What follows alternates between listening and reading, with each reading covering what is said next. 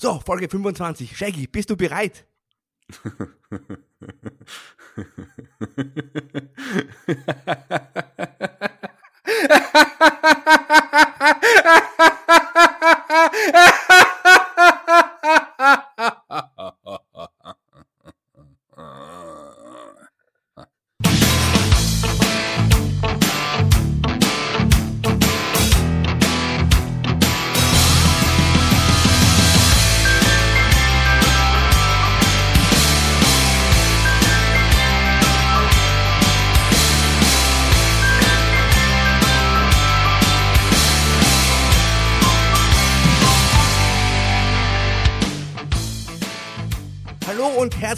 willkommen zu den Giganten, Folge 25. Es ist soweit, ein schönes kleines Jubiläum und das feiere ich natürlich nicht alleine, sondern wie immer, ihr wisst es inzwischen, wirklich bestens an der Seite von meinem guten Freund und Kollegen und Partner in Crime, wenn man so möchte, mein ja, äh, Clown Prince des Verbrechens, wenn man so möchte. An meiner Seite Michael Shaggy Schwarz. Ja, wunderschönen guten Tag, lieber Markus. Ja, ich freue mich sehr. Ich freue mich sehr auf ein tolles Thema, das ich auch schon lange äh, gewünscht habe, dass wir darüber mal sprechen, weil ich ein großer Fan dieser Figur bin, ein großer Fan des Jokers. Und wir haben ja auch schon öfters über Batman mal äh, so gesprochen und auch mal den Joker des Öfteren mal angesprochen. Heute haben wir eine ganz besondere Variante, über die wir sprechen. Mein Name übrigens Markus Holzer. Danke für die Vorstellung. Entschuldigung, Entschuldigung, ich sollte dich vorstellen, nachkauen. Weißt du, es dreht sich doch alles hier um den Joker. Nein, gar kein Problem. Tatsächlich sprechen wir heute über den Joker und zwar nicht so sehr über die äh, Comicfigur, sondern wir wollen uns mal die verschiedenen Darstellungen des äh, Jokers im Film und Fernsehen anschauen, weil da gab es ja unglaublich viele ja, Darstellungen, Präsentationen, Umsetzungen mit verschiedensten Schauspielern, die verschiedenste ja, Rollen eingenommen haben. Das ist zwar alles die gleiche Person, aber im Grunde immer wieder völlig anders interpretiert. Und das ist, glaube ich, etwas, wo wir beide sehr viel darüber erzählen können. Ich bin großer Batman-Fan, du bist großer Joker-Fan und du bist ja auch im wahren Leben unter anderem ein Clown. Das heißt, du kannst es auch ein bisschen nachvollziehen. Und da bin ich auch sehr gespannt, wie du persönlich dann die verschiedenen Joker einsetzt. Oder ja, ich bin auch ein Clown. Clown, aber ich bin ja auch ein äh, Schauspieler auch und ich habe ja, also ich, ich, ich habe ein paar Wünsche gehabt von Charakteren, die ich schon immer mal spielen wollte. Natürlich habe ich den Joker bisher noch nie gespielt, weil mir gibt da keine die Möglichkeit, in einem Film einen Joker zu spielen. Auch in, es gibt auch kein Batman-Theaterstück, wo ich bisher den Joker spielen konnte. Ich habe schon einen Hofner angespielt, da habe ich so ein paar Joker-Anleihen genommen. Ansonsten habe ich so Rollen wie zum Beispiel Mackie Messer von der Drei-Groschen-Oper. Das ist eine meiner Rollen, die ich schon immer spielen wollte, die habe ich mittlerweile gespielt. Fehlt eigentlich wirklich nur noch der Joker. Ja, sein Debüt hat er tatsächlich im allerersten Batman-Heft gefunden. Das war nicht der erste Batman-Auftritt. Wir wissen ja, das war Detective Comics. Das war in dem Fall Batman 1, das ist die zweite Serie, die eigene Batman-Serie, im 25. April 1940. Wir springen aber gleich ins Jahr 1966, denn da gab es die erste bekannte Joker-Darstellung im Bewegtbild, sage ich mal. Das war nämlich die ja, die Serie Batman und zwar die Comedy-Serie Batman, wo es nach der ersten Staffel auch einen Film gab. Wir haben jetzt schon mal hier bei den Giganten über Batman im Film gesprochen und da haben wir genauer auf die Serie auch äh, geblickt. Bist du dann auch ein Fan damals gewesen von dieser Comedy-Serie, die es zu uns ja auch sehr spät erst geschafft hat? Die kam zu uns ja erst im Rahmen des ersten Batman-Films damals und äh, vorher hat, kannte ich die auch noch nicht und äh, ich mo mochte die natürlich sehr. Also wir haben ja jetzt gesagt, wir spezialisieren uns auf den Joker im, in Film und, äh, und Fernsehen quasi. Wir sollten irgendwann mal über die tollen Batman-Joker-Comics äh, sprechen, weil da gibt es auch eine ganze oh ja. Reihe von ganz, ganz tollen Comics.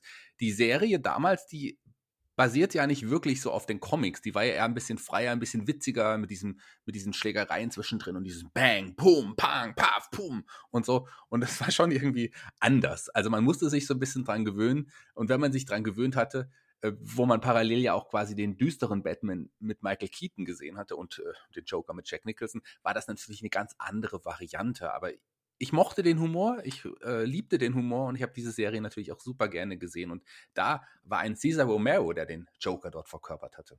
Ganz genau. Es gab ja auch tatsächlich, wie gesagt, nach der ersten Staffel direkt einen Film, der es ins Kino geschafft hat, mit allen Bösewichtern. Und da war dieser, dieser Romero auch dabei. Und das ist ganz interessant.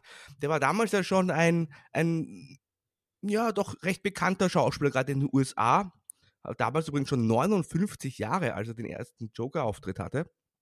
Und er hatte auch den Latin Lover zum Beispiel gespielt, der, so, so Dramen, Dramen, entschuldige, oder, oder so, ja, Romantic Comedies und solchen, solche Art der Filmen. Also es war mehr so ein, ja, ein, ein Frauenheld und bekannt auch durch einen Schnurrbart. Und das ist ganz interessant. Der, der hat ja der Rolle des Jokers nur zugestimmt, unter der Bedingung, dass er sich den Schnurrbart nicht abrasieren musste. Und hatte, gerade heutzutage, wo man ja die Serie auch auf Blu-ray anschauen kann in HD, sieht man das genau. Der Cesar Romero als Joker, der hat damals äh, den Schnurrbart unter der Schminke getragen. Das ist völlig, Ja, es, sieht auch bizarr aus im Nachhinein auch so, so betrachtet. Ähm, das, also das war schon, das hat man ja auch deutlich gesehen vor allem, gell? Das, der, der, der Schnurrbart war ja, ja, nicht weg. Und ähm, ich kannte sie aber mehr übrigens aus Falcon Quest. Ich weiß nicht, ob oh, dir ja, Falcon ja, Quest was sagt. Genau.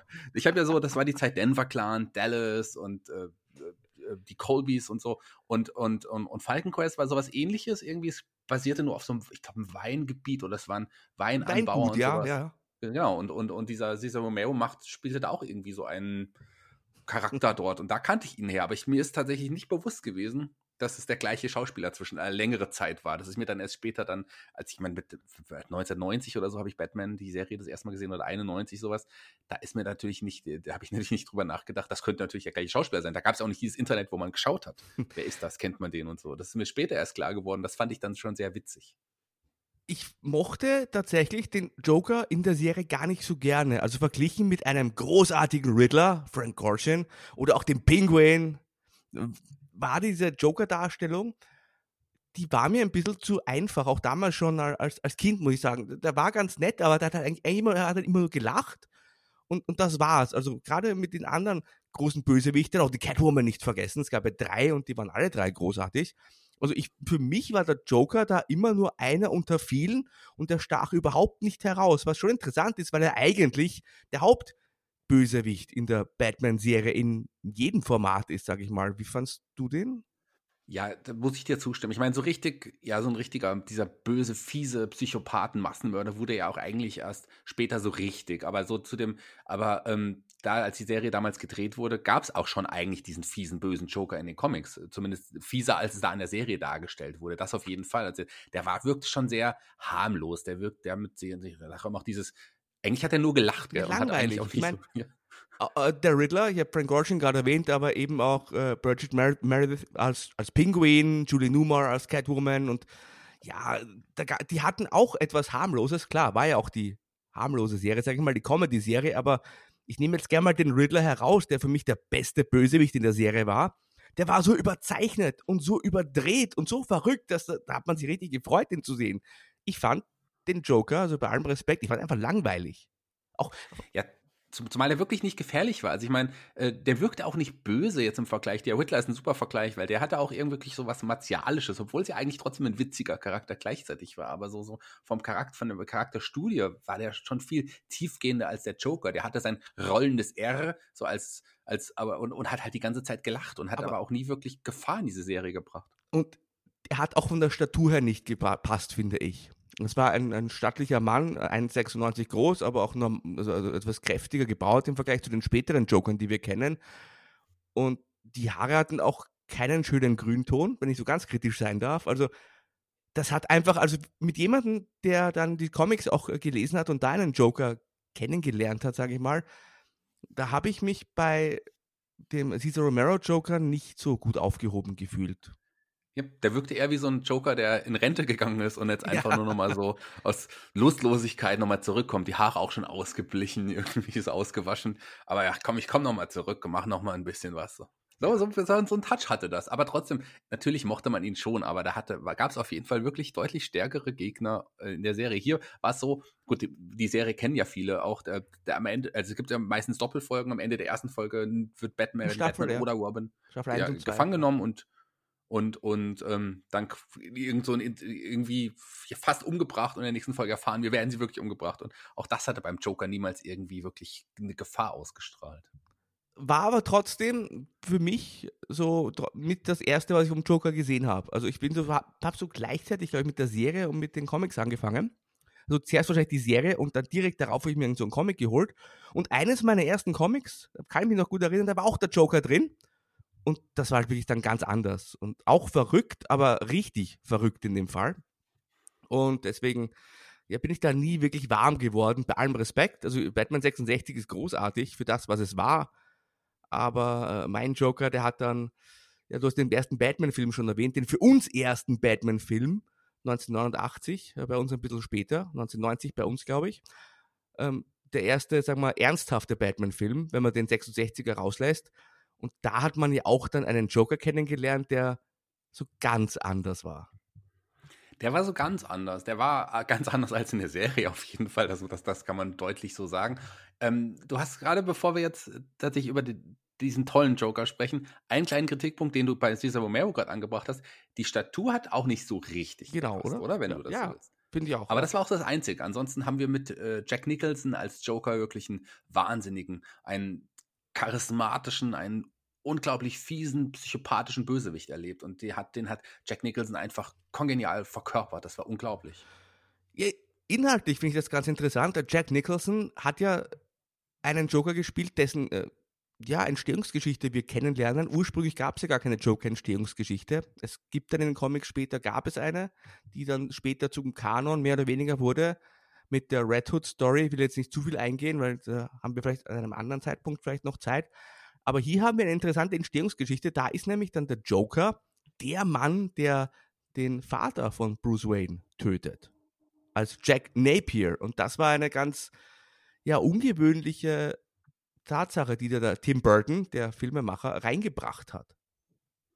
Eine ganz ungewöhnliche Sache auf jeden Fall und einen, einen großen, namhaften Schauspieler, der noch reingebracht hat. Nochmal ganz kurz zu der Origin Story. Da gibt es ja mittlerweile auch mehrere. Das ist ja auch immer drei große oder so. Das ist ja auch eine. Wir sollten irgendwann mal über den Joker in den Comics sprechen, auf jeden Fall. Wir, wir bleiben jetzt hier bei den Filmen. Da hatte er eine Background-Story, da hatte eine enge Verbindung ja zu, zu Bruce Wayne, zu Batman direkt und ähm, hat gleich mit dem ersten Film klargemacht, das ist der große Nemesis, äh, das ist der große Gegner. Die beiden ähm, ja, sind quasi durch gegenseitig auch so entstanden. Und das hat diese, diese Feindschaft ja noch größer gemacht. Und Jack Nicholson, das ist ja auch ein Schauspieler, der, den man schon kannte. Das ist ja ein Riesenname gewesen, der ja schon seit Jahrzehnten ähm, groß für Furore gesorgt hat mit Filmen wie, keine Ahnung, mit Chinatown und einer flog so Kuckucksnest, Shining natürlich. Ja, ähm, Shining ist ja mehr oder weniger, äh, äh, äh Shining, seine Darstellung in Shining ist ja mit der Darstellung des Jokers eng verbunden, finde ich. Also, wenn du anguckst, die, die Mimik, die Gestik, dieses fiese Lachen, äh, da sind schon auch äh, Parallelen zu sehen. Und ich kann mich noch gut erinnern, dass der Tim Burton wollte ja unbedingt den Jack Nicholson haben. Waren wie immer auch, natürlich gab es immer andere Ideen, aber Jack Nicholson war schon so jemand, der ja gleich am Anfang mit dem Boot sein sollte. Und der Jack Nicholson hat damals schon sehr, sehr viel Weitsicht bewiesen. Klar, kluger Mann, großartiger Schauspieler. Er hat sich nämlich eine besondere Klausel in den Vertrag schreiben lassen, und zwar, dass er mitkassiert an Merchandise, das verkauft wird. wie wir heute wissen, wurde ja Batman 89 nicht nur an den Kinokassen zum richtigen Kassenschlager, sondern es wurde auch unglaublich viel Merchandise damals umgesetzt. Dieses Logo ist damals durch die Decke gegangen. Wir kennen es alle, das Bat-Symbol, dieses ovale gelbe. Und das schwarze Bat-Symbol auf dem ovalen gelben Hintergrund. Und äh, da hat er auch nochmal richtig mitkassiert. Also das hat schon äh, gezeigt, der Jack Nicholson, der versteht was von von seinem Geschäft. Der versteht was von seinem Geschäft. Und das war ja auch klar, der im Grunde der größte Name in diesem Film. Ich glaube, man hat mit Michael Keaton, mit Billy D. Williams, mit Kim Basinger auch große Namen in dem Film gehabt. Aber Jack Nicholson, das war ja auch schon wirklich ein Superstar im, in, in Hollywood. Und sein Lachen, dieses Lachen, was du angesprochen hast, das war so typisch. Ich meine, also das ist jetzt so eng mit dem Joker auch verbunden, aber das hat er ja auch schon vorher gehabt. Das ist das Jack Nicholson-Lachen, wie du gesagt hast. Und äh, war klar, dass dann ein Tim Burton sagt, das muss der Joker sein, weil wenn man dieses Lachen auch in Shining oder auch in einer Kuckucksnest oder auch immer in alten Film oder äh, so von Jack Nicholson sieht, dieses Lachen, das nimmt einen so mit. Das wirkt ja auch schon so psychopathisch. Und klar, das muss der Joker sein. Ich fand, das war eine genialer Schachzug hier, Jack Nicholson als den Joker, äh, Joker zu besetzen. Und man hat damals gedacht, ich glaube, man sollte den Joker nicht weiter verfilmen, weil das kann eigentlich keiner hm. toppen. Ja, ähm, wie findest du eigentlich den Kniff, dass man dem Joker in dem Fall das Lächeln ins Gesicht operiert hat? Da gibt es ja auch verschiedene Varianten quasi irgendwie so. Ähm, ich finde, das hat auch irgendwie gepasst dann. Also ich habe ja quasi diesen, diesen Schnitt, diesen, diesen ja, Glasgow-Smile oder so, wie man das nennt, was, was so Banditen dann einfach so die, diese, diese, den, den Mund ver, ver, äh, vergrößern quasi. So, das, das nennt man ja so. Hm Äh, und dann halt diese Variante mit der Operation fand ich irgendwie äh, neu, fand ich spannend und ich finde, das hat auch irgendwie gepasst. Aber in dem Fall haben wir auf jeden Fall einen teuflischen Joker gesehen, der auch einfach mal die Leute umbringt. Ich erinnere mich da an die Szene, wo er mit den ganzen Verbrecherbossen am Tisch sitzt und einer weigert sich und ihm gibt er dann einfach mal die Hand und hat aber so einen, so einen Elektroschocker drin und verbrennt den einfach mal. Und lacht dann. Und äh, am Ende des Filmes, jetzt äh, Achtung Spoiler, bringt er ja auch einfach mal, das hat mir damals auch nicht so gut gefallen, seinen Assistenten und engen Buddy, mehr oder weniger, also Bob the Goon, seinen Ergeben, Ergebenen, den bringt er einfach um. Das hat dir nicht gefallen, weil du gut Bob the Goon mochtest und mit dem ja. sympathisiert hattest. Aber Bob the Goon gab es ja zum Glück dann noch in der, in der Hörspielserie. Da haben wir, glaube ich, auch schon mal drüber geredet. Oh ja, ganz genau. Das war, das war so eine Mischung aus Jack Nicholson und sehr viel Cesar Romero in der Hörspielserie. Aber genau. ist ja auch klar, hat sich auch an die äh, Kinder gerichtet. Aber ja, ich, ich fand diesen Jack Nicholson auch überragend in dieser Rolle und hätte auch gedacht, das äh, kann man niemals übertreffen. Und bin aber. Es ging ja über Jahrzehnte auch so, ja. dieser Gedanke, dass man es nicht übertreffen ja, kann. Ja, ich meine, ist auch ein großartiger Schauspieler. Ich habe den auch immer gerne gesehen, auch in Departed zum Beispiel, einer seiner späten Filme hat er großartig brilliert und ich fand ihn auch als Typen, oder ich meine, er lebt ja noch, hat sich aus der äh, Öffentlichkeit zurückgezogen. Ähm, kannst, kannst dich erinnern, wie er früher immer so in der ersten Reihe bei den LA Lakers gesessen ist mit der Sonnenbrille und so? Also, Ganz genau. Also Jack Nicholson, einer der coolsten Typen in Hollywood überhaupt. Also, na gut, aber war dann doch nicht der letzte äh, Joker. Hast du zu unserem Jack Nicholson noch was zu sagen oder möchtest du gleich äh, weitergehen zu. Ich würde gerne schon gleich übergehen, ah, weil mit der Aussage, dass man über Jahrzehnte nicht äh, äh, das toppen konnte. Ich weiß nicht, toppen ist ja auch eh schwierig. Das ist, wie du es gesagt hast am Anfang. Jeder Joker hat so seine eigene Facette und, und, und man kann nicht sagen, die. Also es ist schwierig. Wir werden sicherlich am Ende wirst du mich fragen oder wir werden sicherlich darüber reden, wer war für dich der beste Joker. Aber es ist jetzt, man kann jetzt schon mal sagen, dass es sehr, sehr schwierig ist. Weil Jack Nicholson war wahnsinnig und der war fantastisch. Aber von wahnsinnig und fantastisch, den sollte es dann ähm, ja auch ein paar Jahre später, doch etliche Jahre später nochmal geben. Du weißt, wovon ich spreche. Ja, wir gehen zwölf Jahre zurück in den Juli 2008. Der Film hieß The Dark Knight. Es war der zweite Teil der sogenannten Dark Knight Trilogie von Christopher Nolan. Es war der Nachfolger von Batman Begins und es war der große Auftritt von Heath Ledger, der allerdings zum Zeitpunkt der Filmveröffentlichung leider schon verstorben war und da hat interessanterweise durchaus der Film auch eine Rolle gespielt. Ja, man sagt ja tatsächlich, dass er so wirklich äh, so arg der Joker war, dass ihn das auch so mitgenommen hat, diese, die, die Dreharbeiten und, und auch die Darstellung der Figur, dass es letzten Endes teils zumindest mit Schuld an seinem Tod gegeben würden. Das ist schon, das ist schon eine krasse Aussage. Ich meine, wenn man diesen Film sieht, dann weiß man, was er da wirklich für gegeben hat, für diesen Film, für diese Rolle. Und man kann, kann vorstellen, dass einem das mitnimmt. Wenn das ist ja auch so ein richtiger Method Actor gewesen. Ähm, das ist, ist, schon heftig. Also gehen wir nochmal den Schritt zurück, bevor als bekannt gegeben wurde, dass er den Joker spielt. Da gab es ja wirklich etliche Kritikerstimmen. Gab es ja oft bei Comic-Verfilmungen, wenn, wenn, der Darsteller festgestellt wird. Aber hier ganz besonders, weil das war der, der Boy, der, dem, den man aus, aus anderen Filmen kannte, wie jetzt zum Beispiel Zehn Dinge, die ich an dir hasse oder Der Ritter aus Leidenschaft und so. Und hatte dann ja aber erst so mit, mit ja, Brokeback Mountain oder I'm Not There dann im, im Jahr zuvor erst wirkliche Charakterrollen auch dann so verkörpert. Wobei ich Ritter aus Leidenschaft im Nachhinein auch richtig cool fand, muss ich sagen. Aber so, man kannte ihn schon sehr aus diesen, ja, zehn Dinge, die ich an dir hasse, an diesen Highschool-Filmen so ein bisschen. Zweifellos auch der jüngste Joker bis daher, war bei seinem Tod gerade mal 28 Jahre alt. Also es ist tatsächlich, ich finde es auch immer sehr traurig, muss ich sagen. Und man muss auch gucken, in welcher Situation wir uns damals bei Batman befinden. Denn wir haben gerade Batman 89 erwähnt, wir wissen, was da alles kam, wir haben schon drüber gesprochen, Batman Returns mit dem Pinguin, dann wird es, da wurde es plötzlich etwas lustiger. Es gab Batman Forever und Batman and Robin. Batman Robin hat ja die Filmserie quasi gekillt und dann hat es auch viele Jahre gedauert, bis man wieder Batman verfilmen wollte und das war eben dann Batman Begins, eine sehr düstere, ernsthafte Darstellung und diese Nolan-Filme, die waren sehr in der Realität verwurzelt. Klar, es ist eine Comic-Verfilmung, es ist Batman, gar keine Frage. Aber da hat man schon versucht, den Realitätsgrad sehr hoch zu halten. Und entspricht in dem Fall auch der Joker-Darstellung. Und äh, ja, es ist ja immer so, äh, wenn jemand bei einem Batman-Film mitspielt, gibt es immer Kritik bei den großen Rollen. Also egal, ob es der Michael Keaton war oder auch der Jack Nicholson, gut, damals noch in der Vor-Internet-Zeit, aber es ist ja immer so, es ging ja bis zu Ben Affleck in den späten Jahren, also es ist ja eigentlich immer so, oder? Wenn jemand eine große Batman-Rolle übernimmt, da wird erstmal kritisiert. Ich bin da immer sehr vorsichtig, ehrlich gesagt, denn ich meine, spätestens seit Michael Keaton, den kannte man davor, vor seiner Batman-Rolle, in erster Linie als Comedy-Schauspieler. Ich meine, er hat Beetlejuice gemacht und, und davor auch nur Comedy und spätestens seit dieser tollen Darstellung bin ich jemand, der immer erstmal Kredit gibt und sagt, nee, lass mal abwarten und dann kann man immer noch kritisieren. Aber das ist so ein Batman-Phänomen, oder? Findest du Aber Robert Pattinson wurde ja auch schon sehr stark angefeindet. Ja, das, äh, wobei Robert Pattinson, ich finde, das ist auch eine super Wahl, muss ich sagen. Der, ist, der hat sich richtig gut entwickelt und äh, der wird das sicherlich gut machen. Bei Ben Affleck war ich sehr kritisch selber auch. Normalerweise würde ich dir da zustimmen und sage, ja, das sollte man den erstmal ein bisschen Credit geben und abwarten, wie es es gibt. Bei Ben Affleck, den ich nicht so mochte, habe ich aber im Vorfeld gesagt, oh, den will ich nicht als Batman sehen. Und man muss sagen, Batman wie Superman war sicherlich Ben Affleck mit das Beste in dem ja, Film. Ja, Neben Gal Gadot natürlich.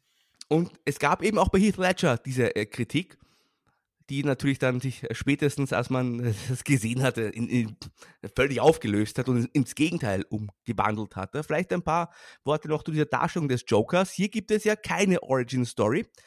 Wir wissen nur, er hat äh, zwei Narben im Gesicht wie ein Lächeln. Und wir wissen nicht, also wir wissen nicht, wie die entstanden sind, weil da gibt es ja auch mehrere Geschichten in dem Film, mehrere Erklärungen von Seiten des Jokers. Also einmal hat sich das selber ähm, zugefügt und einmal sagt er, er wurde dazu gezwungen und das ist wirklich ganz, ganz äh, krank, wenn man so will. Es ist überhaupt eine sehr kranke Darstellung. Es ist ein, ein, ein, ein schmutziger Joker, ein äh, widerlicher Joker, der auch so ganz grauslich geschminkt ist, so der auch, wo man nicht genau weiß, was sind seine Motivationen. Geld ist es auf jeden Fall nicht, weil er verbrennt ja auch dann den Hügel voller Geldscheine. Man weiß nicht, was ihn ausmacht, man weiß nicht, wer er ist. Man weiß nur, äh, der Mann, der ist unglaublich gefährlich und das war vielleicht auch so ja, eine Besonderheit in dieser Joker-Darstellung, weil das, da, da man, also man weiß ja nicht, was man mit ihm anfangen soll. Man weiß eben nur, er ist unglaublich gefährlich. Ja, der will Chaos schaffen, der will alles zerstören, der will morden, der will einfach, das ist ihm wichtig, einfach er will die Welt aus den Fugen geraten lassen. Und das war sein, das war sein Credo, das war sein, sein Motto, das hat ihn angetrieben und das wurde von Heath Ledger so unglaublich gut verkörpert. Äh, das war also wirklich Wahnsinn. Ich meine, er hat nicht umsonst, und das können wir jetzt vorwegnehmen, hier einen Oscar für bekommen und ähm, also posthum, das nach seinem Tod bereits. Sicherlich hat sein Tod hinzugespielt, dass er den Oscar bekommen hat, aber die Leistung in diesem Film ist, ist wirklich genial und er hat auch meiner Meinung nach hier zu Recht einen Oscar bekommen. Ja, und das ist natürlich schon eine, eine tolle Sache. Ich meine, auch wenn es leider posthum ist, aber einen Oscar für eine Darstellung, also eine, einen Schauspiel-Oscar für eine Comic-Verfilmung zu bekommen, das ist eine ganz schwierige Sache. Das passiert nicht so oft. Es ist inzwischen also nochmal passiert, aber dafür später mehr. Aber hm. da muss man schon wirklich überzeugend sein, um hier die, in dem Fall die Academy-Mitglieder zu überzeugen, hier diesen Oscar zu geben, weil normalerweise gerade ähm, in den letzten, ja, letzten, vielen letzten Jahren dann doch eher so ernsthafte Filme und, und seriöse Filme preisgekrönt werden. Man kann, es ist ja auch ein ernster Film, also trotzdem ist es ein unterhaltsamer Film. Es ist trotzdem Popcorn-Kino, gar keine Frage. Es, es ist ja trotzdem Batman es ist trotzdem Batman und es ist trotzdem auf jeden Fall eine, eine, eine Comic-Verfilmung und es ist nah angelehnt und Joe, äh, Joker war der Nemesis hier in diesem Film. Trotz allem hat, ich meine, das war ja, das war reinstes, meisterlich inszeniertes Blockbuster-Kino, muss, muss man auch mal so sagen. Und äh, der, der, die Darstellung des Jokers, also das, das Bild von, von Heath Ledger als Joker, das ist ja eines zu dem Zeitpunkt wahrscheinlich das größte Meme oder GIF auch, GIF auch gewesen, das es überhaupt gab. Ja. Und auch Shirts mit, mit Heath Ledgers, allein mit seinem Gesicht auch. Und der Spruch. Äh, haben sich, der why Spruch auch nur. Why so genau. serious? Das hat sich doch hier reingeprägt. All das ist, ist, ist Mainstream eingegangen und das hat wirklich, diese Rolle hat, hat Heath Ledger zu einem Kultstatus gegeben. Und man will fast sagen, ich will es nicht geschmacklos sein, es hat ihn unsterblich gemacht, aber hat auch wahrscheinlich dazu beigetragen, dass er sehr früh tatsächlich verstorben ist. Das ist, es ist schon tragisch. Das ist tragisch, gleich, äh, gleichzeitig äh, ja umgebracht und unsterblich gemacht. Das ist schon tatsächlich äh, eine krasse Aussage. Aber es ist eine Schauspiel, schauspielerische Glanzleistung, ebenso wie Jack Nicholson natürlich äh, ja viele Jahre zuvor.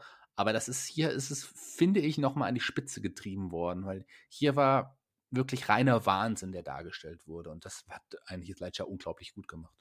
Ja, und jetzt, hatte man tatsächlich zwei großartige äh, Joker in Folge. Gut, da waren sehr viele Jahre dazwischen, von 89 bis 2008. Aber da hat, hat man schon gesehen mit dieser Joker-Rolle, was man da alles anstellen kann. Und vor allem hat man auch gesehen, wie unterschiedlich man diesen Joker darstellen kann. Der Jack Nicholson war auch verrückt, aber er, er, war noch bunter, wenn man so möchte. Auch er hat natürlich die Leute umgebracht und er war ernsthaft, aber das war schon eher dann ein, ein Comic-Joker als dieser Joker. Äh, dieser Joker, das war einfach nur ein, wie soll man sagen, ein, ein, ein Wahnsinniger. Also Chaosliebender Psychopath. So, so, so kann man sagen. Und man sagt nicht mal alles, was diese Figur aussagt. Das ist trotzdem noch zu harmlos für diese Figur. Ja, muss man gesehen haben. Ich glaube aber gar nicht, dass wir hier Zuhörerinnen oder Zuhörer haben, die den Film nicht gesehen haben. Also wenn dem so wäre, dann setzt euch auf jeden Fall jetzt nachdem ihr diesen Podcast fertig gehört habt, das auf jeden Fall bitte erst noch äh, bitte hin und schaut euch unbedingt Dark Knight an. Wir sind aber noch lange nicht am Ende. Es gibt noch einige Joker. Ja, es gibt noch einige Joker, deswegen werden wir einige auch noch ansprechen. Den nächsten, den wir ansprechen, ich glaube, das ist, wenn wir chronologisch vorgehen, vielleicht von denen, die wir heute ansprechen, mit äh, der umstrittenste, oder? Ja, also gerade mal acht Jahre weiter. Es gab dann, also die Dark Knight-Trilogie war zu Ende. Man hat dann ein paar Jahre später versucht, mit äh, Zack Snyder war das in dem Fall, ein DC Extended Universe ins Leben zu rufen, so wie das, man das bei Marvel gemacht hat. Das heißt, eine Reihe von Filmen zu bringen, die dann alle miteinander verbunden sind. Ähm, der erste Film war Man of Steel mit Henry Cavill als Superman, sehr unterschätzt übrigens. Ich mag den Henry Cavill sehr gern. Ich mag ihn auch sehr gerne. Ähm, vor allem auch jetzt so, was ja mittlerweile auch Mission Impossible eine super Rolle, ähm, natürlich The Witcher. Ich finde, der ist äh, echt ein. Äh, mittlerweile hat er ja auch seinen den Ruhm äh, bekommen, den er auch verdient, weil es wirklich ein guter Schauspieler ist. Er sollte übrigens der nächste James Bond werden, aber das ist eine andere Geschichte. Ähm, der dritte Film in diesem erweiterten Universum, das war Suicide Squad. Und Suicide Squad, das ist eine Zusammensetzung von verschiedenen Bösewichtern, wenn man so möchte, im DC-Universum, die von der Regierung oder einer, einer, ein, einem Unternehmen, das der, der Regierung untersteht, aber im Geheimen äh, ähm, agiert und die zwingen quasi die Verbrecher Aufträge auszuführen, die sehr, sehr gefährlich sind und die werden die müssen das halt dann quasi, also ich will jetzt nicht zu weit in die Materie gehen, aber ich glaube, es ist ganz gut umschrieben, oder? Hast du sehr gut gemacht. Ja, ja, es ist auf jeden Fall, der Film ist jemand, äh, ist ein Film, auf den ich mich damals sehr, sehr gefreut habe und der mich dann letzten Endes äh, doch dann, äh, ich glaube, wie so viele auch relativ enttäuscht hat, weil er einfach auch nicht mehr so am Ende aussah, wie er eigentlich hätte aussehen sollen. Das wissen wir, Warner ist ja ein, ein großes Studio, was sehr, sehr gerne reinspricht in seine Filme und die Filme leider zum Großteil ein äh, bisschen kaputt schneiden lässt hm. dann. Und so ist es auch bei Suicide Squad passiert. Es war sehr bunt auf jeden Fall. war auch es war sehr bunt und es, es war, soll ich unterbreche, ähm, es war düsterer gedacht, als es letzten Endes war. Es wurde bunt und es wurde angelehnt an eher so lustige Marvel-Sachen. Aber das, das wollten, sollte man und wollte man eigentlich hier nicht sehen. Der Joker selber ist ja kein Teil der Suicide Squad, aber seine Ex-Freundin Harley Quinn ist Teil der Suicide Squad. Und hier hat man den Joker in Form von Rückblenden eingebaut. Und gab es deutlich mehr Joker-Szenen, als wir sehen konnten. Äh, die wurden da, wie du schon gesagt hast, einige oder viele sogar rausgeschnitten. Und ich sag mal so, in dem Fall bin ich völlig einverstanden damit, denn was wir hier für eine Darstellung des Clownprinzen haben, ähm, äh, ist ganz anders als alles, was wir bisher gesehen hatten. Es, er war irgendwie, er war ein, also ich sag erstmal, wer ihn gespielt hat, bevor wir weitermachen, Jared Leto, äh, Musiker und Schauspieler, der eine, wie soll ich sagen, er war ein, ein Verbrecherboss, aber ja, aber er hat eine also Gesichtstätowierung auf der Stirn, er hat eine goldene Szene, äh, Entschuldigung, er hat eine goldene Zähne, er hat ganz offen in irgendwelchen Clubs agiert, wie so ein, wie soll ich sagen, wie so ein, ein, ein, ein, ein Typ aus dem Hip-Hop-Video. Eine goldene Szene hat er in dem Film auf jeden Fall, in dem fertigen Film zumindest nicht, das ist vollkommen richtig. Ähm, aber Jared Leto ist eigentlich auch ein, also ich finde ihn ein ganz cooler Schauspieler. Also Fight Club mochte ich ihn ganz gerne oder hier ähm, Requiem for a Dream, ganz, ganz toller Film. Also der hatte schon einige richtig coole Sachen oder später noch Blade Runner 2049. Also der hatte schon bei einigen coolen Filmen mitgewirkt und er sagt ja auch selber, er ist super unzufrieden mit dem fertigen Joker, weil, also in diesem Film, weil eigentlich, so sagt er zumindest, sollte sich der Film ja eigentlich um ihn drehen. Er sollte der Hauptbösewicht sein. Der ha und, und hier hat er quasi nur eine Nebenrolle in Rückblenden, wie du es gesagt hast, für Harley Quinn gespielt. Und eigentlich wäre seine Rolle auch ganz anders ausgelegt gewesen. Also man kann jetzt, was wir jetzt nur können, wir können jetzt quasi nur diesen Film, den wir so gesehen haben, da diese Joker-Darstellung kritisieren. Ähm, äh, ich glaube aber, dass der Joker im normalen Film, wie er hätte sein sollen, deutlich interessanter und spannender gewesen mhm. wäre. Sicherlich wäre es von der Qualität nicht meiner Meinung Guck nach. Guck dir den nochmal an, wie sieht denn der aus? Ich mochte den irgendwie trotzdem. Ich Nein, das ist lächerlich. Was hätte er denn machen sollen? Er hätte, wenn er diesen Verrückten wieder, also diesen ganz Verrückten gespielt hätte, wie, wie Heath Ledger, dann wäre er an dem gemessen worden oder an, an, an Jack Nicholson und da kann er nur verlieren. Er musste hier einen ganz anderen Joker bringen klar, dass äh, viele Leute negativ darauf abfahren und so wie es letzten Endes war, kann ich auch mich mit der Figur nicht anfreunden. Ich glaube, dass diese Figur aber deutlich interessanter gewesen wäre, wenn der Film so am Ende ausgesehen hätte, wie er hätte aussehen sollen. Dann glaube ich schon, sicherlich würde er trotzdem an der gleichen Position stehen in der Rangliste der Jokers, wie am Ende vielleicht, wenn wir eine Rangliste machen sollten, aber nicht so schlecht, wie er jetzt gemacht wird, würde ich mal behaupten. Äh, ich weiß nicht, also ich fand Suicide Squad an sich im Kino unterhaltsam. Ich war nicht so negativ wie viele andere. Ich habe mich da unterhalten gefühlt und fand einen Will Smith da richtig gut und Margaret Robbie hat auch eine gute Arbeit abgeliefert und viele andere auch. Ich fand den okay, bis auf den Joker. Da war ich wirklich, ich war richtig äh, schockiert. Weil das, also für mich war das kein Joker, das war nix. Das war einfach gar nichts. Optisch nichts, schauspielerisch nichts. Also äh, es gab ja dann auch noch irgendwie Gerüchte, dass es einen Joker-Film geben sollte. Ich meine, den gab es dann auch, aber nicht mit dem Jared Leto, woraufhin der Jared Leto richtig sauer war. Der wollte den nochmal spielen, den Joker. Aber bei aller Liebe, es reicht. Also wenn, ihn, wenn es diese gleiche Joker-Figur gewesen wäre in diesem Film, hätte ich ihn auch nicht gebraucht. Aber wie gesagt, ich bin da nicht ganz so kritisch, was die Joker-Figur angeht. Ich bin aber bei dem Film, glaube ich, kritischer. Also ich war sehr enttäuscht. Ich habe den auch im Kino gesehen und ähm, ich habe mich nicht so unterhalten gefühlt. Ich habe mich eher so ein bisschen, wirklich ein bisschen, und das passiert selten bei mir, ein bisschen verarscht gefühlt. Oh. So letzten Endes. Ja, also ich hab, war sehr von diesem Film enttäuscht. Es wird ja sicherlich auch noch mal einen neuen Cut geben, jetzt irgendwie, wo es auch den neuen, äh, nee, wo es auch den neuen Justice League oh, Cut ja. irgendwann geben wird. Wird es bestimmt auch einen Suicide Squad Cut geben. Aber letzten Endes ist hier, hier ja auch ähm, David Ayer, der der Regisseur war von Suicide Squad. Und David Ayer, David Ayer, muss man sagen, ist ja eigentlich ein, ein hervorragender Regisseur. Also der hat äh, Filme gemacht wie äh, Training Day und End of Watch, die ich überragend finde. Er hat doch das Bright, das gute Bright-Projekt gemacht mit Will Smith, wo es auch bald einen zweiten Teil gibt, auf Netflix. Also David Ayer, das ist schon einer, der weiß, wie man äh, Filme dreht, sage ich jetzt einfach mal. Genau, und der hat ihn ja letzten Endes auch fertig gedreht, war der Regisseur von Anfang an, im Gegensatz zu Justice League, wo er da auch äh, ja, Regiewechsel äh, gab, wo es Regiewechsel gab. Also David Ayer ist letzten Endes auch der verantwortlich für den Fett, mitverantwortlich für den fertigen Film. Und ähm, hat aber auch selber gesagt, nee, der wird, hätte eigentlich ganz anders ausgesehen. Da bin ich gespannt, wie es dann wird. Und ob du dann den Joker, wenn wir ihn doch nochmal sehen, in einer anderen Variante, diesen Film, ob du dann den Joker vielleicht doch einen Tick besser findest. Kann deine Kritik aber verstehen wir werden sehen. Ich, äh, ich bin gespannt, ich werde mir das sicherlich anschauen. Ich freue mich auch schon auf den Snyder Cut von Justice League. Ich finde das hervorragend, die Idee, dass man einfach bringt.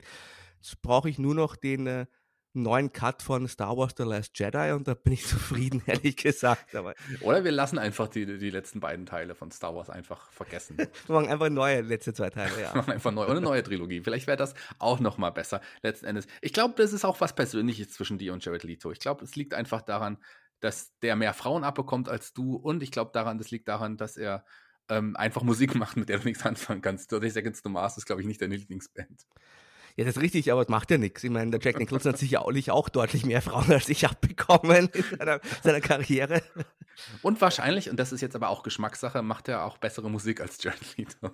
Ja, das, das, also Jack Nicholson kann alles. Also das ist, das ist so ein Typ. Und selbst wenn er, das ist so ein Typ, der kann so, so William Shatner Musik einfach machen. Aber das genau, Erzählen das im Hintergrund läuft Musik und das wäre auch geil mit der Stimme. Besser als 30 Seconds to Mars. Aber das ist auch Geschmackssache. Es soll auch Fans von dieser Band geben. Wohingegen es Fans, oder willst du noch was zu Jared Leto oder zu, zu der Joker-Variante sagen? Ich glaube, da ist alles gesagt, aber wir haben gerade den Joker-Film erwähnt. Wir gehen aber noch nicht auf den äh, Film, denn äh, du hast uns einen kleinen Einschub, glaube ich, mitgebracht.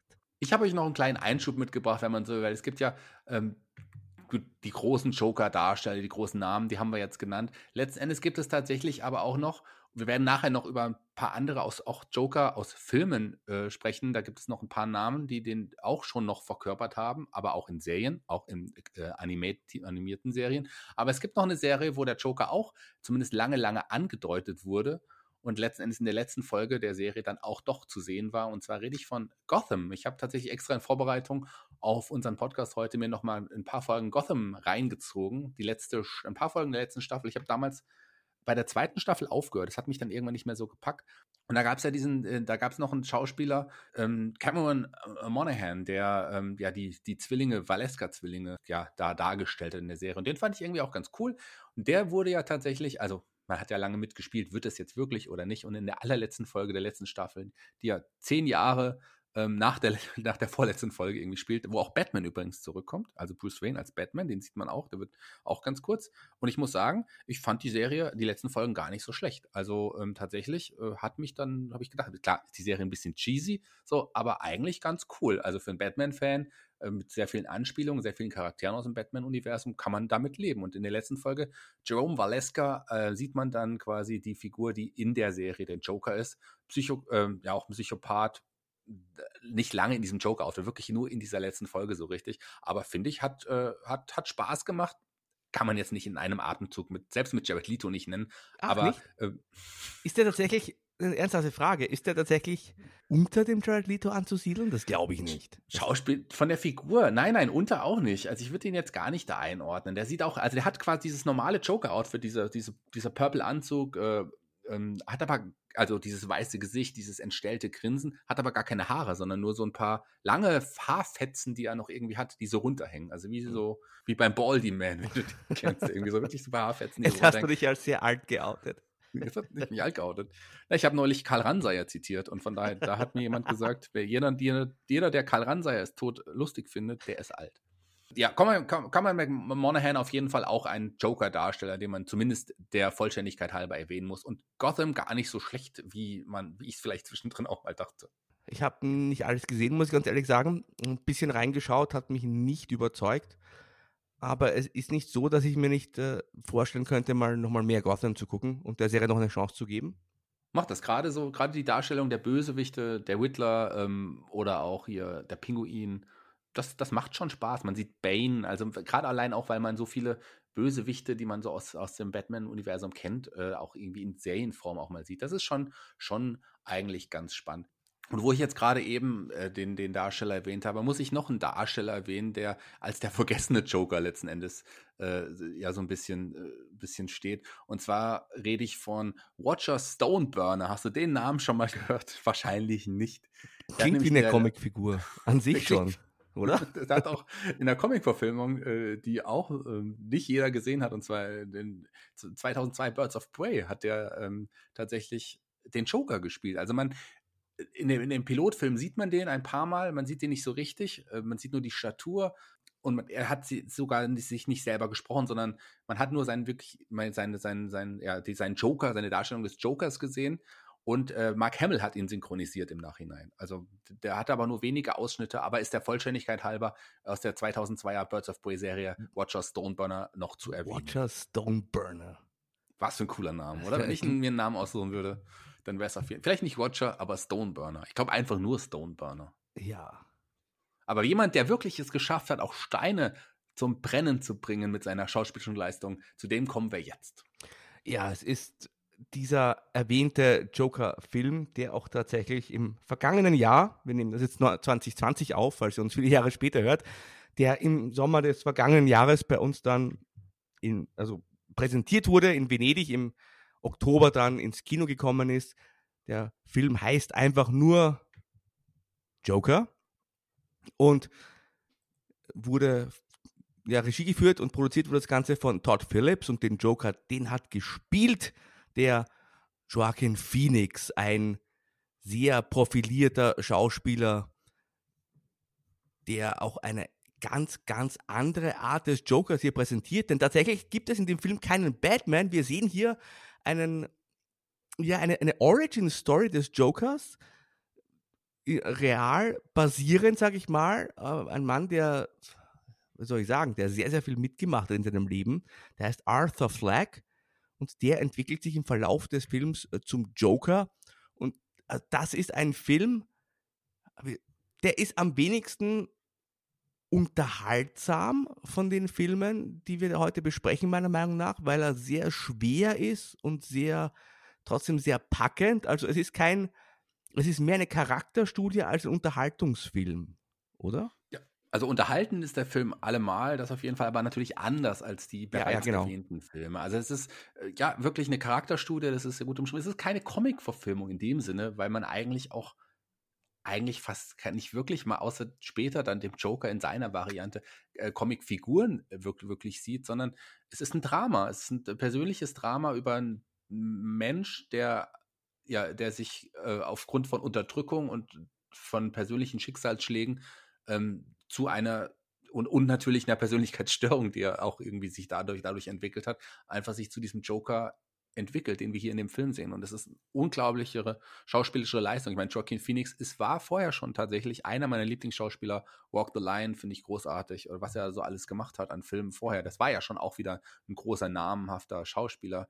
Und der hat hier den Joker, das war ja auch ein, er ist ja auch schon älter, der, auch in dem Film irgendwie schon. Also das ist ja ein, schon eine richtige, wunderbare Charakterstudie eines, eines Menschen, dem, der, der, der einfach, um, um sich zu entfalten, äh, so viele Hindernisse im Weg gelegt bekommt und dadurch aber sich irgendwie innerlich dann wirklich zu diesem bösen, zu diesem psychopathischen Menschen entwickelt. Und das ist unglaublich gespielt von, von Joaquin Phoenix, der auch hier, und da schließt sich der Kreis mal wieder, ähm, für die Rolle des Jokers einen Oscar bekommen hat, wie Heath Ledger zuvor. Und das ist, glaube ich, ähm, ja, das ist passiert selten, dass äh, das für ein, zumindest für eine Comicfigur, das ist jetzt das zweite Mal, das haben wir ja angesprochen. Gleiche Mal, Rolle. dass- ja, und für die gleiche Rolle. Das passiert übrigens ein, ein weiteres Mal gibt es das auch. Auch für zwei Schauspieler. Weißt du, wen ich meine? Ich meine Marlon Brando und Robert De Niro, Parte 1, Parte 2, Don Vito Corleone. Die haben auch für, den, für die gleiche Rolle quasi einen Oscar bekommen. Ähm, aber Und ansonsten, De Niro spielt das, ja auch mit. Der spielt hier in diesem Fall auch mit. Und da haben wir noch einen weiteren Kreis, der sich schließt. Unglaublich, äh, dass ein, ein, ein Robert De Niro, ja, der einer der wirklich größten Namen aller Zeiten im Kino, sich dann auch gesagt hat, dass er in, in einer Comic, das sieht, seht ihr jetzt nicht, aber ich mache gerade Gänsefüßchen hier neben das Mikro, Comic-Verfilmung mitgespielt hat. Das ist schon, also ich- die, mich, dieser Film hat mich einfach umgehauen. Du hast dir den ja jetzt tatsächlich kurz vor der Aufnahme erst angeschaut. Ja, also es gibt tatsächlich, am, erst am Ende kommen dann die richtigen Comic-Verweise. Ich will nichts spoilern, weil ich wirklich, einige haben das vielleicht noch nicht von euch gesehen und ich war am Ende sehr überrascht, was dann passiert, ganz am Ende, Richtung Wayne-Familie. Mehr möchte ich wirklich nicht sagen, weil das ist noch so ein Aha-Moment. Aber man muss ja ganz ehrlich sagen, Jack Nicholson war großartig, Heath Ledger war großartig. äh, Also was Joaquin Phoenix hier zeigt, ist für mich trotzdem äh, Schauspielkunst von einem anderen Stern. Ich weiß, es klingt jetzt hochtrabend, aber das ist wirklich eine, äh, das ist für mich eine der größten schauspielerischen Leistungen, die ich überhaupt in den letzten Jahren und überhaupt jemals gesehen habe. Viele Szenen, die er alleine spielt und äh, wie er, also, da, gibt es Szenen, hat, also man, der Joker hat eine Krankheit, der Arthur Fleck, besser gesagt, hat eine Krankheit, also dass er in Stresssituationen beginnt er zu lachen. Und er will ja gar nicht lachen, er muss aber lachen. Und alleine wie Joaquin Phoenix diese, diese Szenen darstellt. Ein Mann, der lacht, aber nicht lachen will, gleichzeitig am Verzweifeln ist. Und also, es ist unglaublich, diese emotionale Achterbahnfahrt, die uns da präsentiert wird und wie er das darstellt. Ich war gefesselt während dieser zwei Stunden. Und das ist eine überragende schauspielerische Leistung, anders kann man das gar nicht sagen. Ich, ich habe auch gerade schon wieder Gänsehaut, wenn du darüber berichtest, weil ich auch so beeindruckt war. Ich, wie gesagt, ich beschäftige mich auch mit Schauspielerei und äh, der äh, hat ja nicht nur diese Krankheit, der hat ja auch, ist ja körperlich auch so leicht, so ein bisschen entstellt, Der hat kann ja man nicht sagen. aber er hat 50, ja 50 Entschuldigung, ins Wort fällt, äh, über 50 Pfund abgenommen für diesen Film. Unglaublich. Also Der hat ja auch diese, der hält ja seinen Körper auch irgendwie so ein bisschen leicht, leicht schräg Ja, und ja. sowas. Und also es ist wahnsinnig, wie er, wie er das spielt und diese Entwicklung in ähm, Entwicklung, die er da durchmacht in diesem Film, diese Rolle. Und das nimmt man ihm zu jedem Zeitpunkt einfach 100% ab. Das ist eine Schauspielerleistung, die seine, seinesgleichen sucht. Klar sind die anderen Joker, die, die wir angesprochen haben, also die beiden Heath Ledger und Jack Nicholson, wahnsinnig geile Joker, unglaublich, Wahnsinn. Aber was hier insgesamt als, als der Hauptdarsteller Joaquin Phoenix den ganzen Film über abliefert, das ist wirklich Schauspielerei vom anderen Stern. Das ist selten, da habe ich auch wirklich so eine, eine Leistung gesehen und war so beeindruckt allein von dem Schauspieler. Ich meine, der, der, das, man dachte ja manchmal, weil man draußen, weil man einfach so, so, so so begeistert war, wie, wie Joaquin Phoenix spielt, dass man da, da musste man sich auf diesen, auf den Charakter konzentrieren und hat so auch mit ihm mitgeleidet und litten und äh, das war Wahnsinn. Also ich, äh, ziehe meinen Hut, den nicht vorhandenen, den ich gerade anhabe. Ich könnte meinen Kopfhörer kurz ausziehen, das hat er auch verdient. Ja. Also Wahnsinn. Ich habe immer noch Gänsehaut. Ähm, interessant auch seine, seine Freundin, äh, vermeintliche Freundin ist ja eine Deutsche, die Sasi Beetz, die war damals in Berlin geboren. Das war das nur als kleine Randnotiz. Also auch eine. Ja, die kennen Sasi Beetz, kennen wir, kennen einige vielleicht sicherlich auch ähm, von der wunderbaren, wunderbaren, wirklich ganz, ganz tollen äh, Serie Atlanta. Da, da ist sie super. Und natürlich spielt sie auch eine coole Rolle in, in Deadpool 2. Also da. Äh, Domino. Äh, ja, auch super. Also ich mag Sassy Betts total gerne. Ähm, die ist, glaube ich, die, ich glaube, der, die, der Vater ist, glaube ich, Deutscher und, und, und, und, und die genau. äh, Mutter ist Amerikanerin oder irgendwie sowas. Auf genau, jeden genau. Fall. Spricht aber auch flie also fließend Deutsch und also. Ja. Aber ja, zurück zu. Äh, Super Entdeckung. Super Entdeckung. Ähm, muss, muss man sie trotzdem auf, auf dem Schirm behalten, weil ich glaube, aus der wird auch ein ganz, ganz großer Name in Hollywood. Ja, kann, kann ich mir sehr gut vorstellen. Äh, Joaquin Phoenix ist schon ein solcher Name und äh, wir haben ihm sehr viel äh, Lob schon gegeben. Ich will, ich will über die Handlung wirklich nicht zu viel verraten, weil, wie gesagt, er ist jetzt, jetzt äh, vor ein paar Monaten auf Blu-ray rausgekommen und im Stream und vielleicht haben wir einige nicht gesehen. Ich finde, diesen Film sollte man sich möglichst ungespoilert anschauen weil, äh, weil sich auch die Geschichte äh, entwickelt und es doch diverse Aha-Momente gibt und gerade eben für Comic-Fans ganz am Ende, da habe ich auch nochmal, weißt du, was ich meine? Ich weiß, was du meinst. Dann wir gleich, sprechen wir gleich nochmal. Es gibt ja noch ein paar Comic-Verfilmungen, wo der Joker quasi auch gesprochen wurde. Und das ist auch eine geniale Leistung gewesen. Von einigen zumindest, nicht von allen. Von den meisten war es eine geniale Leistung. Und ähm, da kommen wir gleich noch drauf zu sprechen. Aber jetzt von diesen Realverfilmungen. Lass uns da nochmal schon mal ein Fazit ziehen. Du hast es schon gesagt, von der schauspielerischen Leistung ist es definitiv Joaquin Phoenix. Das habe ich jetzt so aus so durch ja. die Blume. Die, ja, das äh, ist einfach, das ist nicht zu toppen. Ist auch kein Vorwurf an alle anderen, vielleicht an Jared Leto, aber an alle anderen nicht. aber das ist einfach, ich sage es gerne nochmal, das war für mich Schauspielkunst zum anderen Stern. Also das ist unglaublich. Aber, wobei man sagen muss, die Joker-Figuren, also wenn man jetzt nur die Figuren nimmt, jetzt nicht die Darsteller, die, die anderen, auch Jack Nicholson und, und äh, ja, und Jared Leto, äh, nicht Jared Leto natürlich nicht, Heath Ledger, unglaubliche Darstellung. Auch tolle Joker-Figuren, die ich auch liebe. Das fällt mir dann schwerer zu sagen, das ist der bessere Joker, der jetzt hier von Joaquin Phoenix, weil auch die wirklich eine großartige Leistung ja, abgeliefert ja, haben. Und es ist schwer zu vergleichen. Ich, das, ja, ich, halt ich, ich kann auch Menschen verstehen, die sagen, der Joker-Film, der gefällt ihnen nicht so gut, weil es ihnen zu düster und zu sehr Drama ist. Es ist wirklich ein reines Drama. Und viele Leute, also manche Leute, es gab ja auch Kritik an dem Film, wenn die wahrscheinlich einen Joker-Film sehen wollen, der in Gotham City spielt, dann wollen die wahrscheinlich auch einfach ja schon ein bisschen auch eine, eine, eine Comedy drin haben. Weißt du? Also selbst, selbst der Jack Nicholson oder auch der Heath Ledger, ich meine, Heath Ledger war ein sehr gestörter, verrückter Joker, aber am Ende gab es halt trotzdem äh, den Batman, der ihn dingfest gemacht hat und was auch immer. Also es war trotzdem mehr Comic-Verfilmung als jetzt der 2019er Film, weil das ist ja wirklich ein reines Drama und deswegen kann ich schon verstehen, dass gerade auch viele äh, DC- oder Batman-Fans da nicht so begeistert sind und sich da nicht drauf einlassen wollen. Vor allem gibt es ja auch viele, die, ich kann, ich kann ja auch verstehen, aber es gibt auch viele, die sagen, der Film ist sehr gewaltverherrlichend. Ähm, kann man, kann man nachvollziehen, wenn mir das jemand nach einem Kinoerlebnis gesagt hätte, dem hätte ich eins in die Schnauze gehauen. Nein, aber das, das kann man auf jeden Fall, kann man so sagen, aber klar, ähm, aber es ist ja, ja halt wirklich eine Charakterstudie und man, man, man versteht ja auch, warum der sich so entwickelt. Ja, in, man versteht es ja auch. Ich sehe ihn weniger als Gehalt, gewaltverherrlichend, als vielmehr, also er zeigt ja auch, dass äh, man äh, psychologische Erkrankungen ernst nehmen sollte und äh, auch äh, sich da mehr um Menschen kümmern sollte. Also es ist schon auch so dieser sinnvolle Gedanke für mich auch drin.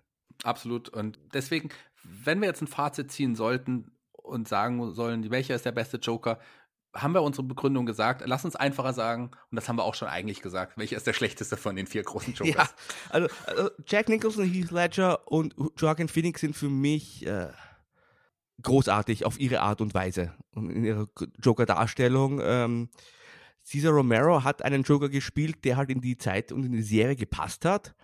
Und äh, Jared Leto ist ein Clown. Und zwar nicht der Clown, den ich sehen wollte. Ich glaube, so kann man das abschließend beurteilen. Aber so kann man das abschließend beurteilen. Aber wir haben ja es ja noch angesprochen und äh, da muss ich dir natürlich den Vortritt lassen, weil es gibt ja noch also es, wir werden gleich noch ein paar Namen nennen, aber einen müssen wir ganz besonders nennen, ja. der ja den Batman auch schon oft gesprochen hat und ähm, der auch unglaublich genial ist. Ich liebe, wenn ich, also es ist auf jeden Fall auch eine meiner absoluten Lieblings-Joker-Varianten, wenn man die Stimme allein hört, unglaublich. Und du, hast weißt, den, von dem ich spreche. Du hast den schon erwähnt?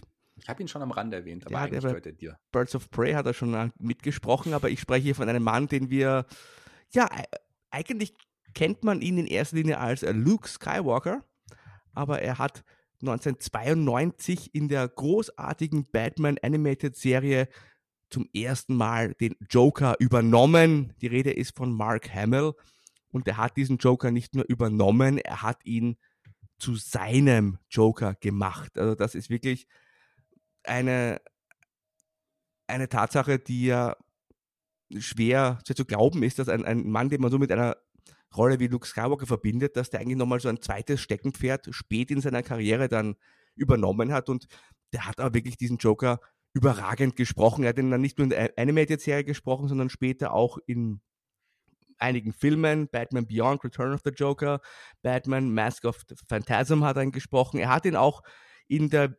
Videospielserie Arkham Knight, beziehungsweise eigentlich war es Arkham Asylum, dann gab es Arkham City und dann gab es Arkham Knight in diesen drei Spielen, die übrigens zu meinen absoluten Lieblingsspielen zählen, hat er auch den Joker gesprochen.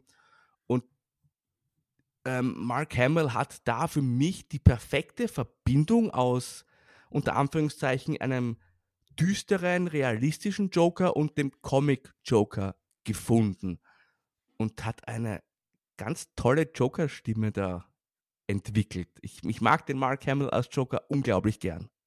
Ich mag den auch total gerne. Also wirklich, wirklich richtig gerne. Vor allem dieses Lachen. Dieses Lachen ist toll. Also das macht Mark Hamill wirklich super gut. Ich habe lange gesagt, das ist tatsächlich mein Lieblingsjoker.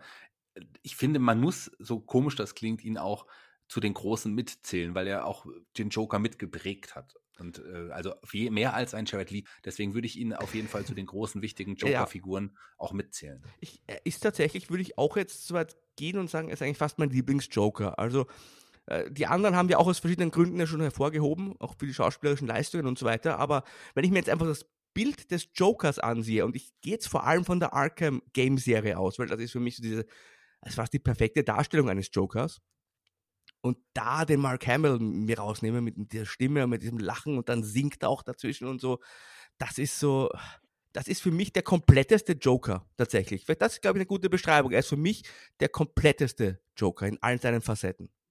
Weil er alles ja. vereint. Er hat den, den lustigen, verrückten Joker aus den 60er Jahren hat er ein bisschen drin. Er hat den, den kranken Joker aus den etwas ernsthafteren Darstellungen drin. Er hat die, diese ganzen Eigenschaften, die jeder Joker auf der Leinwand mitgebracht hat, er vereint die alle so ein bisschen. Ich stimme dir da voll und ganz zu, weil du musst sagen, Mark Hamill ist ja sowieso ein genialer Typ. Also den, den, den muss man ja auch lieben. Nicht nur als, als Luke Skywalker. Das, der hat ja, ist ja wirklich auch mehr. Klar, wird man so ewig damit. Der ist so nett, der wirkt so unglaublich freundlich. Ja. Ich mag den auch äh, so sehr gerne ist es auch der einzige Bravo-Starschnitt, den ich jemals wirklich an der Wand hängen hatte. Ich hatte zwar viele David Hasselhoff-Poster, aber von Luke Skywalker, von Mark Hamill hatte ich tatsächlich einen Starschnitt und eine Bravo-Autogrammkarte. Da war ich sehr, sehr stolz oh. drauf. Wobei die jeder hatte, der die Bravo gekauft hat, wo die Autogrammkarte drin war. Ich habe übrigens noch einen bekannten Namen dann mitgebracht. Jetzt ab, oh, wirklich? Vielleicht gibt es noch einen? Nicht der, es gibt noch einen. Und zwar gibt es noch einen bekannten, äh, sagen wir zwei bekannte Namen, die den Joker gesprochen haben. Und zwar in der ähm, Lego Batman-Verfilmung, mm. die ich übrigens richtig gut finde. Ich weiß nicht, wie du, wie du zu Lego Batman stehst. Ich mag den ja, Film ja, sehr, sehr gerne. Das ist eine ja, andere Art des Jokers, klar. Lego Batman spricht Kinder an, spricht aber nicht nur Kinder an, weil es ist schon so, dass man dieser, diesem Lego Batman-Film auch sehr viel Hinweise auf alle anderen Batman-Verfilmungen gibt, die es bisher, ja, die man bisher gekannt hat. Also gibt es auch Ver Verweise auf Batman 89 und so weiter. Und ja, auch der Joker ist gut, wobei, ich bin ganz ehrlich, ich hatte mir gehofft, dass man Kevin Conroy als Batman und Mark Hamill als Joker nimmt, auch in dieser Verfilmung. Ja, wobei ich sagen muss, dass Will Arnett ähm, auch ein guter Batman-Sprecher auf jeden Fall ist. Finde ich vollkommen in Ordnung, weil der, der, hat auch eine geile Stimme. Der hat das ja auch in einigen äh, Animated-Filmen jetzt mittlerweile auch schon gesprochen. Ich mag Will Arnett eh als Schauspieler sowieso gerne und ich finde, der passt auch ähm, Connor ist auf jeden Fall nochmal, das ist, der ist noch enger verbunden mit Batman, das ist klar, aber ich finde Will, Will Arnett ist auch nicht schlecht. Und ich finde auch in dem Film, und da wird er gesprochen von ähm, ähm, Zach Galifianakis, den kennt man sicherlich aus ähm, hier Hangover, aus dieser, der ja, Bärtige, der spricht hier den Joker. ist okay. Kann man schlechter machen, besonders wenn man die deutsche Variante sieht. Nichts gegen die deutschen Sprecher. Der ist ja normalerweise kein Synchronsprecher. Den kennt man eher als YouTuber oder Vlogger, als mit seinen Webvideos. Kronk, der Kronk spricht tatsächlich in der deutschen Variante den Joker. Und das ist nicht besonders gut. Einfach, äh, man hat ihn einfach dazu geholt, weil man dachte, da spricht man, da spricht man doch hier die, die äh, YouTube-Generation an. Nehmen wir doch Kronk noch dazu. Keine gute Entscheidung gewesen. Also, wenn ihr den den Film euch anschaut, Lego Batman, schaut ihn auf, auf Englisch auf jeden Fall an. Ja, und das ist auch interessant, äh, wenn ich einen Batman-Comic lese, dann lese ich, also man hat immer so Stimmen im Kopf. Also so geht es mir zumindest. Ja, ne, wenn man so einen Comic liest, äh, dann hört man ja, wenn die, also wenn man da so vertieft ist. Ich, also für mich äh, spricht Batman auch immer mit dem Conroy und der Joker spricht auch mit dem Hamill, also die Stimmen in, in meinem Kopf. Ist verständlich, weil die ja auch ihre, ihre, ihre Version von Batman und Joker ja auch optisch ein bisschen variiert haben. Die sahen ja auch mal in einem Film sahen die anders aus, in dem Comic, in, dem, in der Comic-Verfilmung oder in dem, in dem Spiel sahen, sahen die ein bisschen anders aus und so. Und dann, aber die Stimme war ja immer die identische. Und da hat, man hat ja auch, glaube ich, mehr Zeit mit diesen Stimmen im Batman-Universum verbracht, als jetzt mit der Originalstimme von Heath Ledger oder mit der Stimme ähm, von Joaquin Phoenix oder Jack Nicholson oder Jared Leto. Ähm, also klar, äh, für mich, äh, da muss ich, äh, da sind wir mal wieder einer Meinung. Bei Jared Leto sind, oh. sind wir ein bisschen auseinandergegangen, obwohl wir beide nicht so gut fanden letzten Endes. Ähm, ansonsten, beim weit nicht auseinandergegangen sind wir mit 25 Gigantenfolgen. Wir haben die 25 geschafft, lieber Markus. Das ist ja auch nochmal so eine Erwähnung wert. Und wer hätte das gedacht? Und äh, es hat von Folge zu Folge unglaublich Spaß gemacht. Ja, es war schön. Es war weit über zwei Jahre haben wir das jetzt gemacht, mit einer kleinen Pause dazwischen. Aber jetzt haben wir unsere, unsere fünf Folgen haben wir nachgeliefert und ja, hat auf jeden Fall Spaß gemacht. Ich hat, dachte, es kommt hier auch noch eine, eine Torte von dir, aber nicht ins Gesicht in dem Fall, sondern so eine, eine Feiertorte oder dass du uns vielleicht noch etwas vorsingst. Das gab es ja auch kürzlich erst. Ja, eine Torte habe ich hier. Also die Torte ist da, da musst du dir keine Sorgen machen, die steht Dann komme ich gleich rüber. Genau, aus Wien. Ähm, ich weiß nicht, dürft ihr mittlerweile über die Grenzen? Wahrscheinlich. in ein paar Tagen, in ein paar Tagen ja, wir haben sehr viel miteinander erlebt. Wir haben sehr viele wunderschöne Themen gehabt. Sehr viel auch äh, gewachsen in der Zeit. Auch äh, unsere Fanbase ist, ist, ist, immer größer geworden. Wir haben viele Hörer, die unser Projekt lieben. Und wir haben ja auch gesagt, wir probieren jetzt erstmal aus, diese fünf Folgen bis Folge 25 und dann schauen wir, wie es weitergeht. Ja, 25 Folgen haben wir ja jetzt geschafft. Und wir haben ja auch gesagt, dass wir dann entscheiden, wie es weitergeht, liebe Hörer. Das werden wir. Jetzt gibt es erstmal schön Party zum 25. Ich werde jetzt die, die, Torte anschneiden und werde dir ganz, ganz viele Fotos von der Torte schicken, lieber Markus. Danke. Ja, eh gut, äh, Corona, ich muss eh ein bisschen abnehmen. Corona hat mich da ein bisschen faul werden lassen, was Sport betrifft. Das schadet mir jetzt auch nicht unbedingt. Und ja, es war schön, auch mit die Joker zu sprechen. Ich hoffe, ihr hattet auch ein paar Anspieltipps jetzt von uns bekommen. Also wer den Joker-Film mit Joaquin Phoenix noch nicht gesehen hat, äh, ganz klare Empfehlung in dem Fall. Aber gleichzeitig auch eine kleine Warnung, es ist wirklich ein, ein sehr, sehr schwerer Film, ähm, wo man sich auch darauf einlassen muss, wo man vielleicht auch nachher, vielleicht um wieder runterzukommen, kann man sich gerne eine Folge Seinfeld, eine Folge King of Queens anschauen, damit der Tag nicht so traurig endet, aber sonst, ansonsten klare Anspielempfehlung und ja, auch klare Anhörempfehlung für unsere anderen Folgen, falls ihr noch nicht gehört habt. Zuletzt haben wir über Mask gesprochen und auch davor gab es ganz viele interessante Themen. Vielleicht noch eine Erwähnung wert. Wir haben auch schon mal über Batman im Film gesprochen. Das heißt, da haben wir uns auch äh, durchgearbeitet, sage ich mal, und zwar nicht bis zum Dark Knight, aber da haben wir ausführlich gesprochen über die 66er Serie und die Original vier, vier Filme, die aus dem Burton-Universum entstanden sind. Das wird auch ganz interessant für alle, die es noch nicht gehört haben. Das war unsere fünfte Folge damals. Generell haben wir sehr, über sehr, sehr viele spannende, interessante Dinge gesprochen. Sehr viele tolle Serien und King of Queens, wie du gerade angesprochen hast. Ich bin kein großer King of Queens-Fan, lieber Liebe Markus. King Vielleicht sollte man da mal ein Streitgespräch führen irgendwann. Oh ja, gerne. vier Augen. Tatsächlich konnte ich, bin ich damit nie warm geworden. Das tut mir sehr Aber das ist ein anderes dann, Thema. Dann habe ich jetzt schon die Entscheidung getroffen, ob es weitergeht oder nicht. Ja, dann war es das auch mit uns. Muss ich aber auch sagen, also ich finde, ist das immer so, wenn du jemandem sagst, ich mag Serien, dann sagt, also das war vor ein paar Jahren so, heutzutage glaube ich nicht mehr, aber vor ein paar Jahren ist jemand, wenn ich habe meine hübsche Frau kennengelernt, geht zu ihr hin und äh, wir unterhalten uns und dann sagt, ah, ich mag auch Serien, ich mag zum Beispiel Two and a Half Men und King of Queens und dann war sie nicht mehr so ansprechend für mich wie vorher. Nee, kann ich nicht nachvollziehen. Gerade diese zwei Serien, Two and a Half Men, die, die frühen Staffeln, das war auch unterhaltsam. Aber ich glaube, wir müssen irgendwann mal nochmal so eine Sitcom-Folge hier nachlegen wenn wir weitermachen, das ist ja eine andere Entscheidung. Vielleicht muss man, dann sollte man aber auch äh, nicht über Sitcoms wie diese vielleicht reden, oder? Find, sind die wirklich gut? Bing, Big Bang ist auch nicht so meins auf na, Dauer. Big Bang, na, aber äh, Entschuldige, King of Queens. Äh, ich steige mich schon wieder rein. Also, tschüss. Schaut euch dann. Community an. Schaut euch Community an. ähm, Arrested Development, Seinfeld natürlich, Curb Your Enthusiasm, da gibt es so viele richtig tolle, tolle Sachen. Was auch, es macht, was ja? auch toll ist, ist übrigens unsere äh, Facebook-Seite facebook.com giganten. Ansonsten könnt ihr uns auf Twitter folgen, at Shaggy Schwarz, at Markus Holzer, Markus mit C, Holzer mit Z. Da könnt ihr uns gerne Feedback hinterlassen. Wie fandet ihr die Giganten? Wie fandet ihr überhaupt die 25 Folgen der Giganten? Und alles andere, was euch sonst noch auf dem Herzen liegt. Auch wie findet ihr vielleicht King of Queens? Mögt ihr das? Warum mögt ihr das? Warum ist das so eine tolle Serie? Und warum sollte die jeder gesehen haben? Da bin ich aber gespannt. Und dann entscheiden wir, wie es weitergehen wird. Vielen, vielen Dank für eure Treue. Vielen Dank, dass ihr uns immer zugehört habt. Das hat uns wirklich sehr ermuntert. Das hat uns sehr viel Freude bereitet. Auch euer Feedback. Danke, danke dafür. Wir sind glücklich, dass wir so viel Podcasts für euch machen sollten. Mit etwas Glück kommen wir irgendwann wieder. Und jetzt die Torte. Ist schon aufgegessen.